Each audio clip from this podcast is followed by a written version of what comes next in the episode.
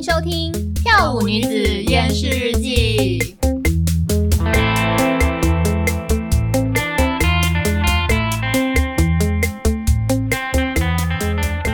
안녕하세요，우리는 춘춘의 여자입니다。哎，我很尽力了啊！大家没有看出我的努力吗？我的老天爷！一开场就这样是怎样？为什么今天要绕韩文呢？ 因为我们今天请到了一位韩国的韩妞吗？哎哎，是哦，可以说是韩妞哦。这位韩妞很厉害了，她在韩国一个人待了八年。八年，虽然年纪小小，但是她已经在韩国待了长达八年的时间。更猛的事情是，哦，做过了什么呢？他竟然是韩国舞团的 dancer！我的天哪，超厉害的啊！不知道韩国跳呃韩舞的高手如云呐。嗯，那可以介绍一下这位高手的背景吗？这位高手呢，他在台湾其实念的是东亚语文学系，那为了学韩文呢，跑过到韩国去。但是呢，一般人跑到韩国。嗯，可能就当个交换学生，但是呢，他不是只想要当个交换学生而已。他到韩国之后就发现，哎、欸，那不如我在韩国念个大学好了。哇，一去就没有打算回来的意思。对，他不但呃申请了韩国的大学，而且还毕业了。更猛的是，他还加入了韩国的舞团。这个职业生涯听起来好不可思议。梦幻般的那个职涯生涯，到底是什么样的一个女生有这样子的经历呢？那我们今天就来欢迎今天的特别来宾心怡。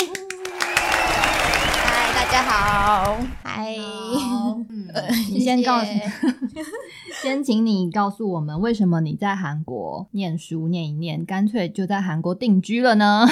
难道是有男人了吗？对，有的话我就不会回来台湾啦。说也是啊。对，这是我回来台湾的真真正原因啊，是为了男人吗？对，哦，就因为没有男人，没有男人就回来了，没有了。好，我们先把话题从男人身上拉回来。好，所以你在韩国待了八年。那期间就是呃，念完了韩国的大学这样子嘛，嗯嗯，然后听说是高丽大学，对不对？对，就是韩国非常非常优秀的学府。算，它韩国的大学有一个叫 SKY，就是首尔大学、高丽大学跟延世大学。通常韩国的学生就是为了进这三间大学，呃，挤破挤破头这样。哇，那你一个外国学生可以在那里念完书，真的是超强的，而且念的是经营学系。所以到底经营了什么？经营学系，除了男人都经营过了，没有。说得好，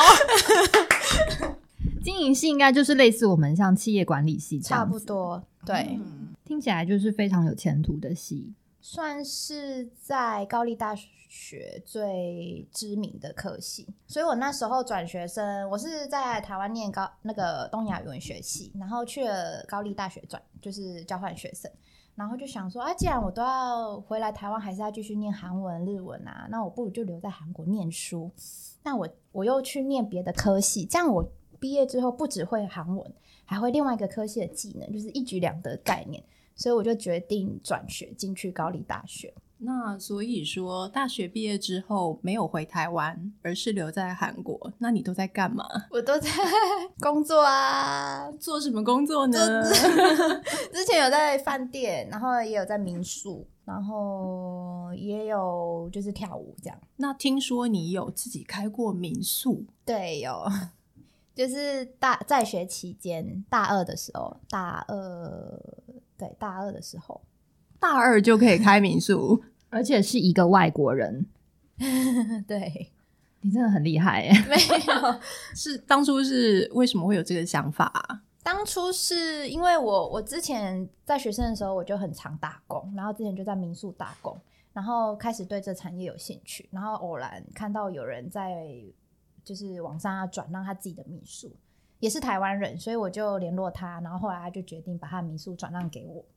嗯，而且他他人很好，因为他们是一对夫妻，然后看我年纪小，所以他们就跟我说，那转让金的部分你，你先赚钱，经营一年后你再还我。所以我一开始等于是无偿，没有花，几乎没有花任何钱。那当然一定会有花钱啦，那就是没有那个转让金的的状态下开始经营这样。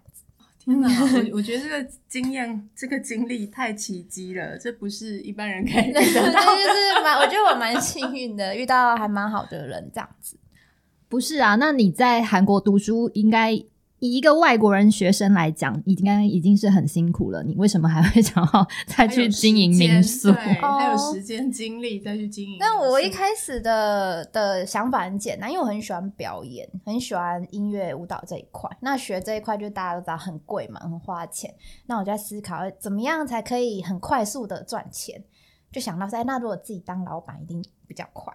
殊不知，好，得到一个蛮好的机会，开始自己做生意之后呢，有了钱 没有时间，我就反正有了钱可以去上跳舞课，去上什么课，结果没有很多时间去练习。哦，对，那上完课其实有点白上，所以我后来的学习过程就是断断续续这样子。但是民宿开始的，你总不能随便断掉吧？所以我还是有一直经营了五年的时间这样。哇。我我怎么觉得他有一种已经提早体会了退休人士的那个 生活的感觉，就是有钱没时间，但是 有时间就没钱，这样吗？我觉得很不简单呢，一个年纪轻轻的女生，然后自己一个人跑到外地，就那么有想法，而且那么敢冲，就是因为你是一个外国人，你对当地文化、语言都不是那么熟悉，为你竟然敢去经营民宿？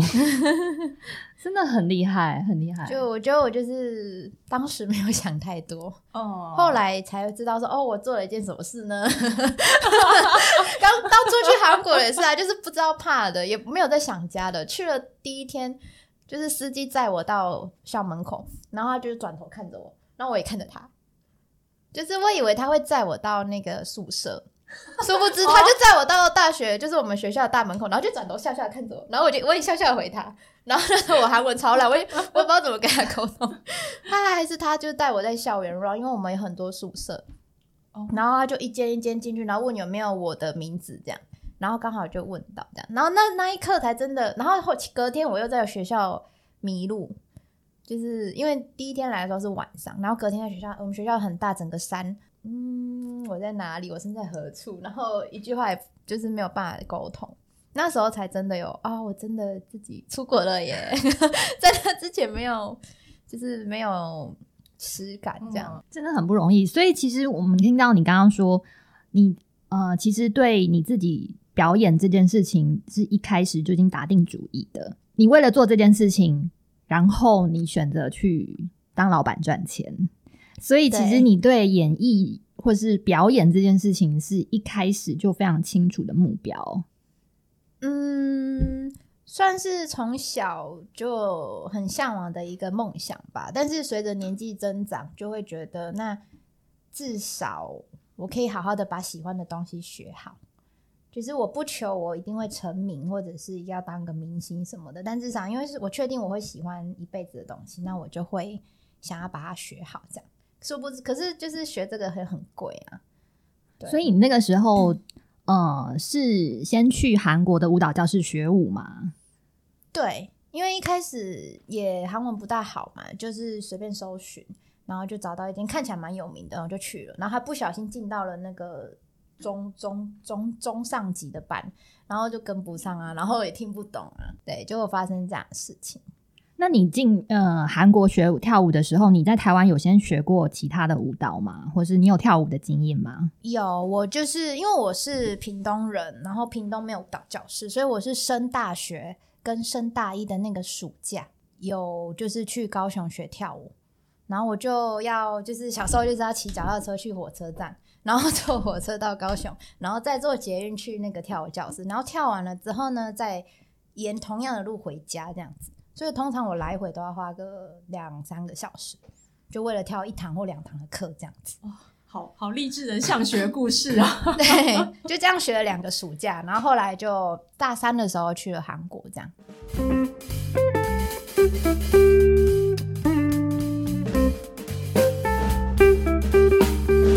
那你觉得韩国的舞蹈教室跟台湾的差在哪里啊？差在哪？我觉得韩国的舞蹈教室会专业一点吧，诶，这个 应该说，请问你说的，可是因为那时候学的时候是十几年前，对，那时候就是比较像是就是运动，然后没有那么专精，然后可能因为因为最近期 K-pop 兴起，所以他们的舞蹈教室基本上会去韩国舞蹈教室的人都是想要往这方面发展的人。要么当练习生，要么想进经纪公司，要么想当 dancer，要么想要考舞蹈系。所以里面的学生，就算是一般的课程的，一般课的学生都都很厉害，然后年纪也都很小，所以会相较而言，目标性不同吧，应该这样讲，不能说专业性，应该说目标性不同。相对的，韩国的学舞的学生，他们的执就会比较执着要把舞学好这件事，那台湾就不一定啦。所以你的意思是说，在韩国学跳舞的学生，他们其实都有一个目标在。我我觉得有，都大部分都有，因为你要当一个歌手，其实你也要会跳舞。你要当演员，如可是如果你会跳舞，就是加分。然后甚至你会你是演员，然后可能会要求你会不会一点现代舞或芭蕾的技巧，然后会不会有乐器的技巧。哦，所以你说的呃，舞蹈教室不只是单单指韩舞、流行舞的教室，包括就是连芭蕾啊这种舞蹈教室，他们的学生都是有一个企图心存在这样子。芭蕾，芭蕾我没去上过，我比较上的是那个流行街舞的教室，就是像 hip hop、urban，然后嗯，locking、walking 之类的。所以你在那边教室遇到最小的学生？应该就国中吧，国中、高中。我去的时候我已经大二、大三，所以是已经 二十二十岁了嘛，所以我就觉得我很像一个阿姨，然后一个大婶，然后在跟小一群小朋友在跳舞。我就那时候觉得，哦，我有那么老嘛？可是因为相较而言，我就真的比较老啊。所以，所以你意思是说，那边的成人舞蹈教室的大部分的学生其实是？国高中生，他们没有分成人舞蹈教室，可是基本上去舞蹈教室学的都是年纪比较偏小的，可以说是一种职业预备班的概念。对，因为他们可能就是就去学舞的人，通常就是想要去往这方面发展，所以他们很小就会去学了。所以你是说，他们很多人去上课之后都会去考练习生之类的吗？会去甄选，应该不用考的，应该都是甄那光经纪公司有。有，比如说有甄选，不管在公司或者是有些舞蹈教室比较出名的，他可能就会公告说，哦，这个月的什么时候，什么什么公司会来甄选，然后就是一个内部甄选，然后这个这个学院的学生就可以去参加。这样，你是说在舞蹈教室里面 audition 吗？对，对，然后偶尔偶尔也会有学，就是专门培养演员的教室的演员的经纪公司也会来甄选。因为到最后其实会有点不分了，因为他们竞争太激烈了。所以如果你是一个演员，你你演你演技好，其实就会变成一个是基本。你如果又长得帅，又个子高，然后又会吉他，又会跳舞，又会什么什么的话，就会更加分。听起来根本就是一条龙作业，你知道吗？就是从学习到那个呃，帮你找就业机会，等等等。就一路这样配置上去，我觉得蛮惊人。是他们一般的舞蹈教室就有这样子的规模嘛？就是就可以直接直通经纪公司，还是说他们本来就跟经纪公司有合作？多少都会有合作。然后据我所知的是，有些练习生他被挑进去了那个经纪公司当练习生嘛，有时候经纪公司会把这个学生再丢回、丢回、丢回那个舞蹈教室去让他去上课。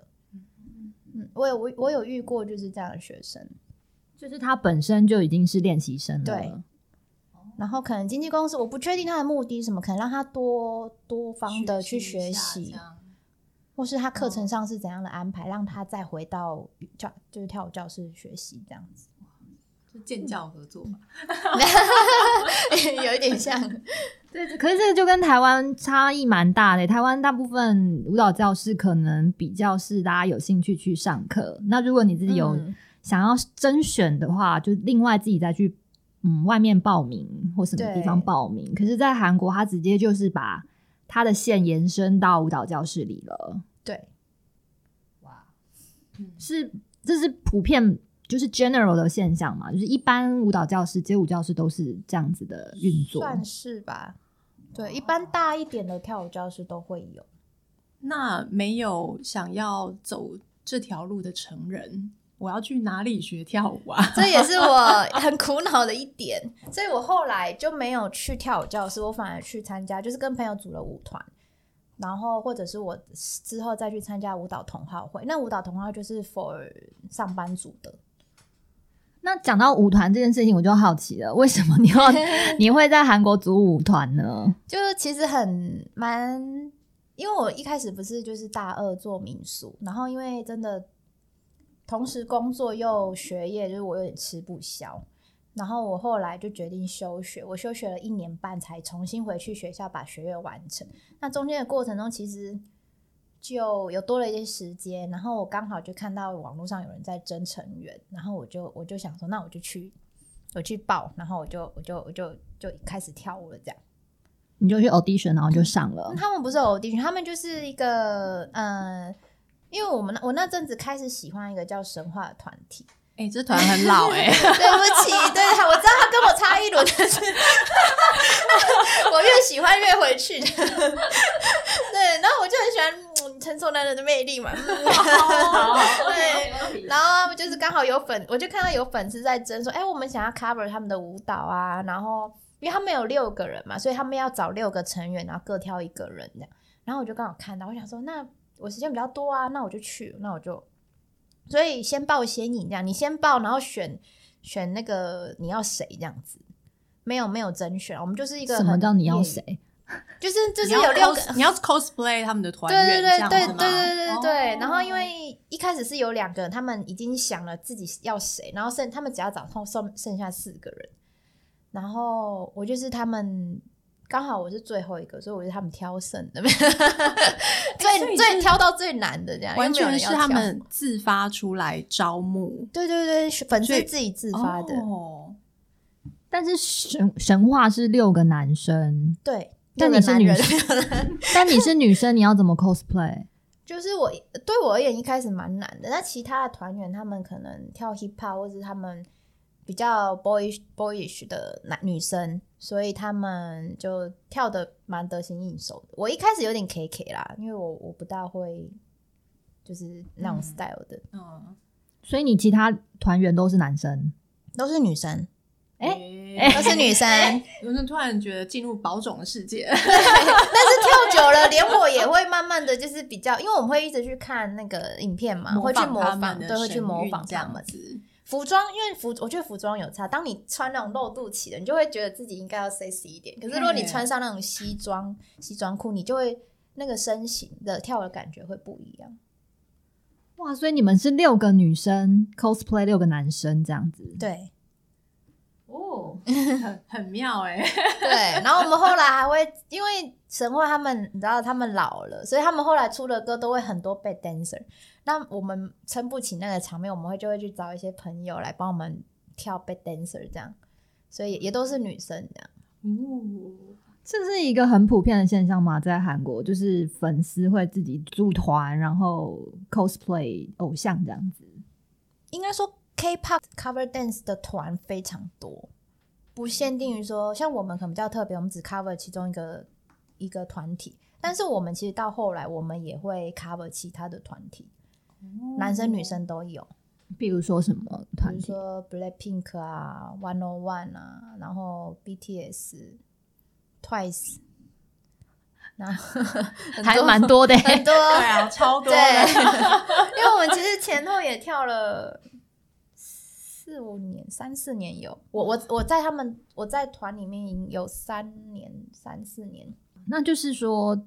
呃，你们称这样子的舞团叫做 cover dance，对，所以你们 cover dance 的表演的方式大概是什么样子？表演方式，因为神话他们一年只办一次的演唱会，所以我们就会准备一年，每每个礼拜六练习大概四五个小时，然后我们可能呃，比如说我们三月公演完，我们就会休息一个月，然后再再去。讨论出我们接下来准备的 list，明年的 list 是哪些歌？可我们想了六首歌，然后我们接下来的这一年就练那六首歌。然后明年的演唱会，我们就在，比如说演唱会是五点，那我们可能会两点左右就在那演唱会场外的户外公园那边，就是跳那六首，给本来就要来参加演唱会的粉丝看这样，啊，我们也会自己录影这样。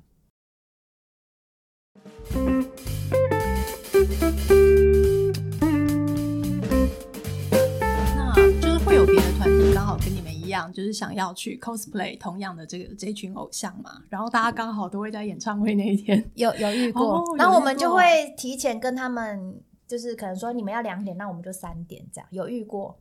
所以这就是一个还蛮普遍的，就是在偶像的主场外 对，还会有另外对，还会有另外一群 fans 在暖场这样子。算，然后也有很多，还有一个蛮可爱的现象，就是有些粉丝他们会自己做一些周边，然后免费发放给来看演唱会的粉丝。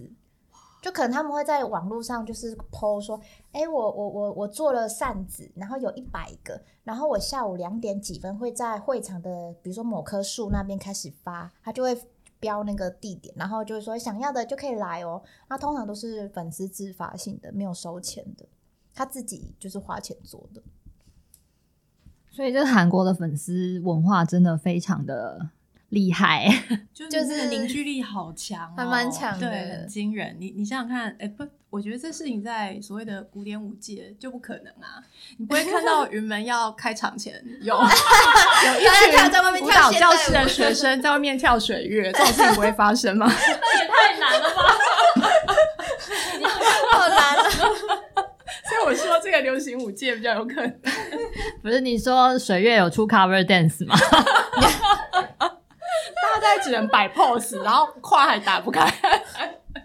哎、欸，所以非常厉害的是，等于说，呃，在演唱会的现场，等于说外面有一场小型的舞蹈演唱会，算是对舞蹈演出这样。那因为我们我不知道其他的团的心态，因为我们就觉得说，我们是要跳，毕竟是要大庭广众跳，我们会我们的要求就会对自我要求会蛮高的，就是那种压力，就是不希望。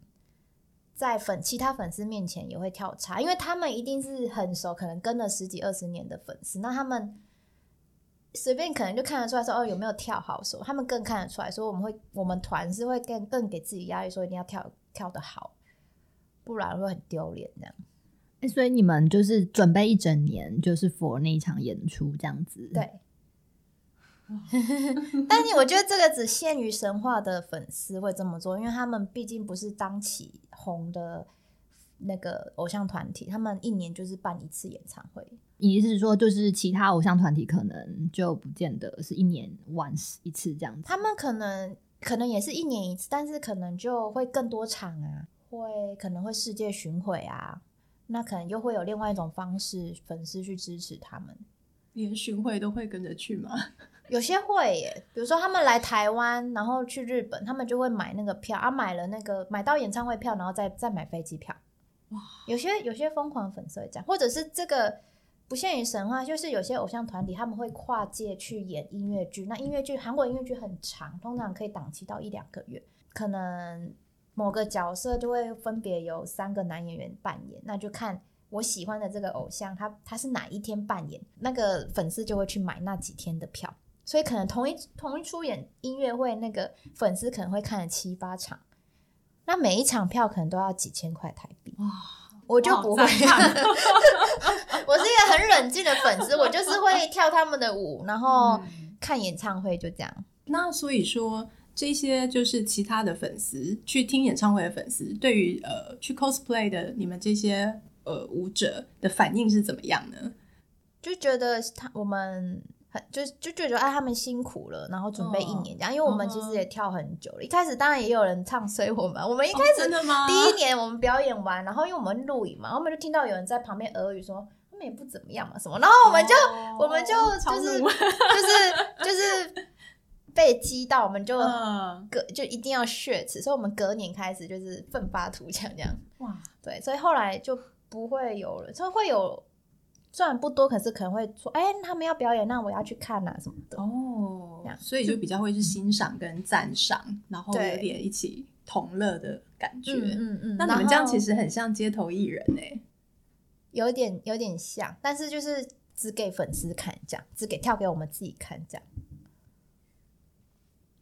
所以说，你们这种演出也会变成自己也有点像是偶像的感觉吗？就是你们会有自己的粉丝。不会到那个程度，但是也也遇过，就是结束后要跟我们照相的粉丝。咦，好可爱！对，就是因为因为像有些人，我们曾经就有人就为此剪头发，就是把长发剪掉变成短发。哦，因为我们团，嗯，我们团员都女生嘛。嗯嗯嗯嗯。对，然后。好像最后只剩下我没有剪，因为我没有那个勇气剪。然后曾经有一段时间，就是六个人，就只有我是长头发就绑起来这样。但我曾经也戴过假发跳过这样，跟跟大家一起。所以像呃，你们是因为神话组成的一个舞团嘛？那其他那那那你们这样，你们这样以神话为主的舞团多吗？不多不多，可能。一二三三四个而已吧，可是现在现存现存 现存 现存应该包括我们在那一两个吧，因为后来神话也好像去年也没办演唱会，嗯，他们现在好像比较淡出，对，然后又有两个结婚了，嗯，对。对，所以就会比较又因为疫情关系什么的，所以像这样子的一个文化在韩国是算很普遍，嗯，蛮多的。因为毕竟对他们而言，跳舞的人本来就多，那用他们习惯的方式去应援，我觉得也也也是可以理解的。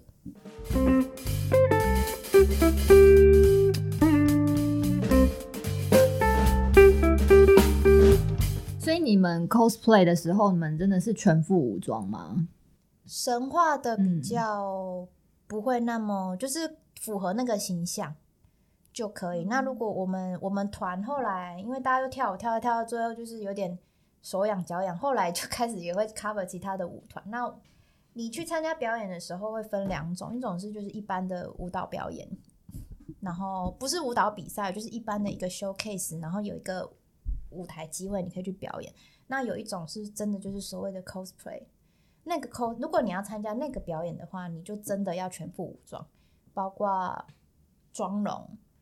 然后头发，头发什么颜色？你短头发，那你就要戴那个颜色的假发。然后衣服是一模一样的，鞋子一模一样，什么之类的。嗯，对，我们参加过几次那样的 cosplay 的表演，就变成说我们衣服都要自己做，买不到的话，哇，因为我们曾经跳了一首 EXO 的 Monster，就是他那首歌叫怪兽，所以顾名思义，他的表演舞服就会有些是很。要撕的，嗯，要就是看起来就是很破烂这样，啊，因为那不可能有人卖那种衣服，所以我们就 自己买了衣服，自己撕，自己撕，自己剪，对，然后尽量剪，然后每一个成员，因为他们有九个人嘛，每一个成员撕跟那个剪的方式又不一样，所以我们要，比如说我扮演这个人，那我要我就要一直去看，就是看到眼睛脱窗说他到底是怎么撕的，然后剪剪了几笔画这样。对，因为我有看过心仪他们的那个 cosplay 的舞蹈影片，我觉得非常的厉害，有专业水准，非常专业，那简直堪比 MV 的那种等级。哇，可怕！哎，那没有因为这样的经验，想说干脆你也来转型做街头艺人好了，还蛮想试试看的。但因为我们成员都比较害羞，就觉得就不想这样。对，那时候其实我们有开玩笑讲，我说要不要去街头表演啊，练练胆量这样。可是后来就没有做。嗯哼，那你后来是转去舞蹈同好会？对，是因为什么原因没有继续？就一来那时候我毕业了，就是大学毕业了，然后我有可能会回台湾，就是我还不确定我我的我的计划是什么，所以因为我们就是准备一年嘛，如果我跟他们一起跳跳到一半，我说我要退出，其实他们会很困扰，所以我干脆。那一年我就先退出了。那后来是决定我还会继续待在韩国，因为我找到工作，所以我后来就找了舞蹈同好会。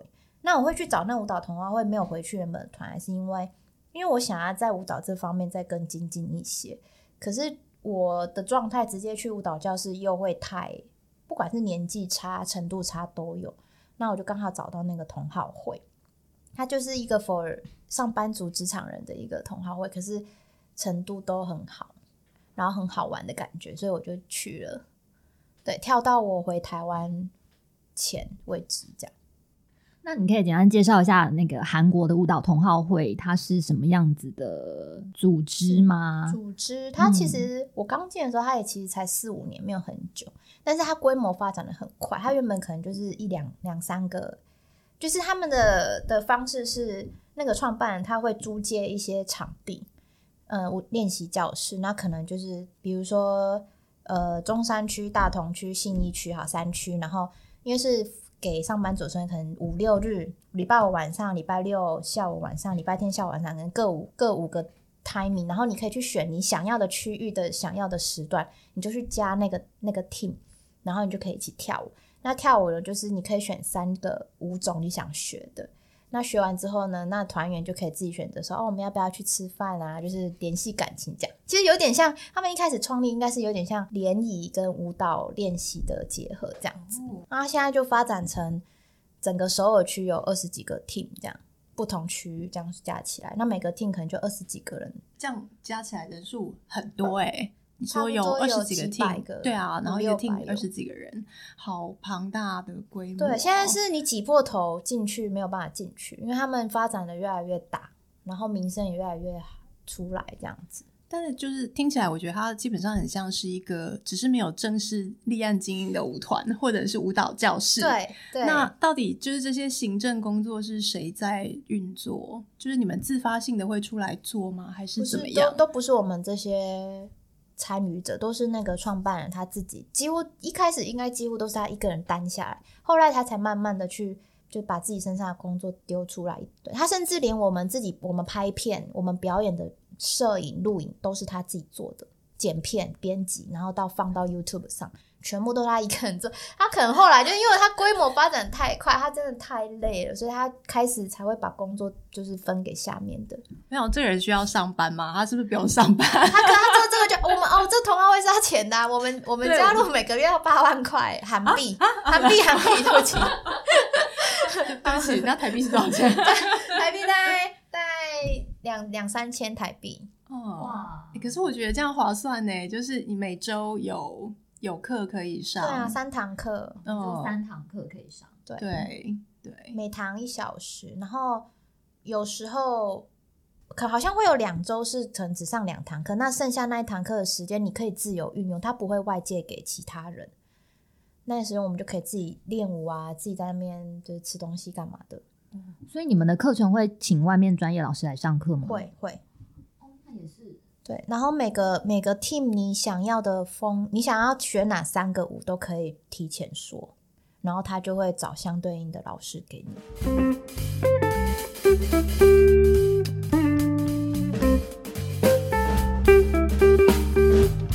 蛮厉害的一个，对，不是很典型的舞蹈教室，但是它是怎么讲？我觉得就是学员自发性的、自主性很强的一个团体。那甚至说，我想跳什么，我想请什么老师来教，都是有某种程度上的，对对，可以许愿这样子。对对对。那所以你说这个童话会只限于首尔地区？它现在只有首尔地区有。如果你是也有外县市的，然后你想要来，你每个礼拜来上课也是可以。对，但是他的练他的练习室都在首尔。等于说这是一个首尔地区独特发展出来一个。一个算是一种文化或者是一种组织就对，其他也有别的舞蹈同好会，然后别的地区也有，只是说刚好我加入了这个，它其实算是规模很大又完整的一个同好会这样。啊，所以其实，在韩国其他地区也会有类似的同好会哦，很有心诶，因为其实听起来就是只要你、啊、呃有人那个地区愿意有人出来做这件事情，它就会成立嘛。对，然后有人来加入，但重点就是那个人他真的要劳心劳力。对，因为如果你规模大的话啦，那你或者是你要另外请人帮你做一些行政上的事情，收钱啊，然后处理学生的事情啊。所以同好会里面的大概有哪些舞种可以选择呢？嗯，Hip Hop、Jazz、Urban，然后 Locking、Walking，还有那个什么 Breaking，Breaking 比较少人选啊。比较难，就是通常流行的舞种都有。哇，这真是这是算是韩国一种独特的一种文化吗？我觉得可以这样上上三种舞种的，应该是这个舞舞蹈同好会的独特的文化，其他的不见得可以这样子做。因为我们发展到后面面，每一个 team 都会有一个特别的 style 出来，它已经不像一个班了，不像一个中山区礼拜六下午班，而是它演变成中山区的，它不，它就是。变成什么什么 team，就是每一个后来每个时段的它都会自己取名字，也有自己的 mark，然后也有他们就很像一个舞团那种感觉，已经变成 舞团了，已经发展到最后就是业余的舞团，所以我们表演的时候就是一年比一年的那个呈现出来的东西，一年比一年还要夸张，就是直逼职业舞团这样。所以你们每年也会办一次所谓的呈现这样子。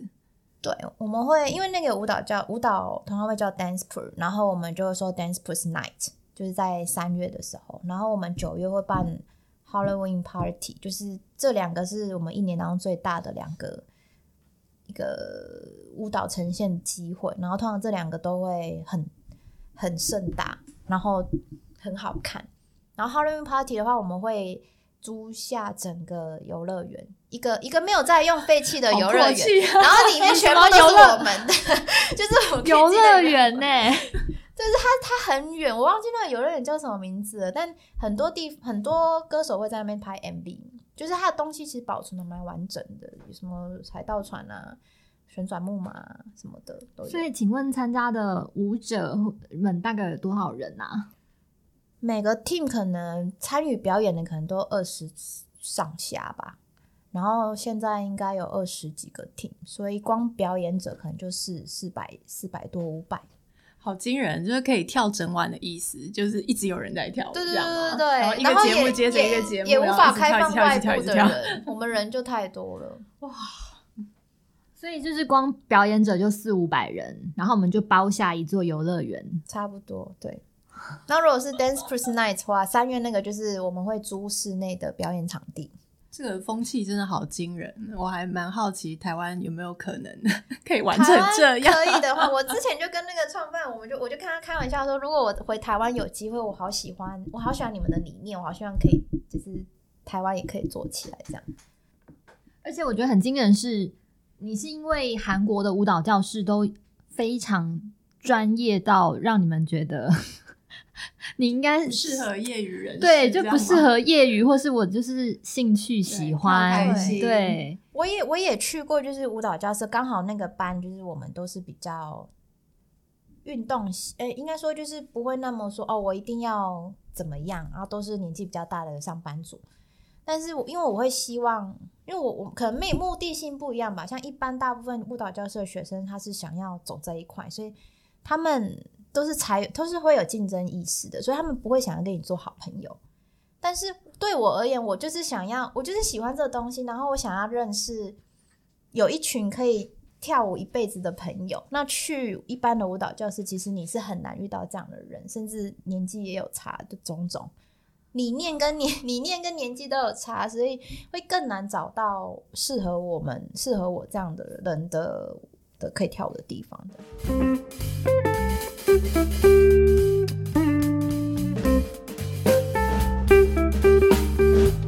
真的有很 surprise，应该说 我很 shock。你是对于那个他描述的氛围感到很不可思议，对不对？就是在舞蹈教室，每个人是有竞争关系的，我觉得很惊人哎。可能你就是说边上课边在瞄说，哦，这人跳很好，搞不好他会抢走我的出道机会，类似这样子吗？我觉得不会到那么夸张，但是像一定会有。就是我不是来交朋友的，oh, 我不是纯粹来跳舞的。Oh. 这个这个想法是一定会有，是、oh. 不一定一定说哦，我要比过其他人，oh, 我要比较有这种比较负面想法，不一定会有，oh. 但是一定会有。就是哦，我就是要，总之是抱着一个严肃的心态进这个教室，就是他今天来，他就是要进步的，因为他将来想要。靠这个，对，我就是要去 audition 的，我就是要怎么样的那种学生就蛮多的。对啦，就是也不能说他们就是不友善，他只是可能没有心思去交朋友，打理人际关系这件事情。是要到什么样子规模的舞蹈教室才会这样吗？比如不一定要像什么 One Million 那么大的那种，不一定哎、欸。我觉得应该是，如果你是要往这方面走的孩子，你应该就是会抱有这样的想法。不管你去哪里学，因为你就是去学一个你将来要谋生的技能，你不是去交朋友的。但所以说，在韩国的呃这个环境里面，就是它流行文化的地位已经高到会有这么多年轻的孩子可以这样子选择。他想要去学这个东西，因为他未来想要走这条路。因为在台湾，这是几乎不可能的事。就是如果国高中生跟爸妈说，我将来想要进演艺圈，你现在开始送我去舞蹈教室上课，我觉得可能会有八成的爸妈拔他的头。哎、欸，可是我我我遇到的不一样，因为我曾经在韩国遇到，就是妈妈就是小孩子被选送选中来韩国当练习生，然后妈妈特地带他来啊，然后去研究那个契约。那个练习生制度好像是从很小很小的时候，大家就开始选秀啊，扎根这个东西。这是 K-pop 的文化，就是大概就是这这十几二十年吧，就从 H.O.T 啊，什么 S.E.S 那时候开始，应该就有所谓的练习生文化了。所以这个东西已经深深影响到他们对于韩国小孩子的。我呃学习还有他们文化风气这个部分，你指跳舞这一、嗯、跳舞这一块，唱歌跳舞。对，因为现在变成说，因为 K-pop 很盛行，那很多孩子，我觉得可能很多孩子他们是纯粹想要当明星，他们不一定是真的是热爱跳舞或热爱唱歌，也也有真的是想要当明星的。对，然后练习生很辛苦，练习生也是来签约的。然后如果你中途退掉的话，你要把前面的训练费还给那个公司。今天突然有一种来听那个韩国演艺圈大揭秘的感觉。对啊，我们就是因为我们那时候跟新颖聊，就是觉得，哎，在韩国这种演艺文化，在韩国的那个一般社会，其实已经影响非常非常非常的大了，非常深了。